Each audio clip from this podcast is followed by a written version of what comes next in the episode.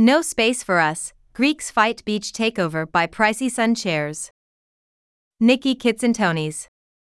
It is peak tourist season in Greece, and on the pristine Monastirou beach on the northern tip of Paros Island, a phalanx of lounge chairs with red umbrellas covers the sand.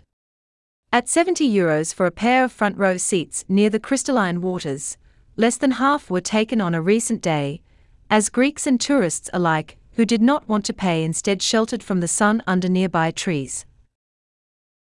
In some cases, they covered 100% of the beach, said Nicola Stefanou, 70, a local resident.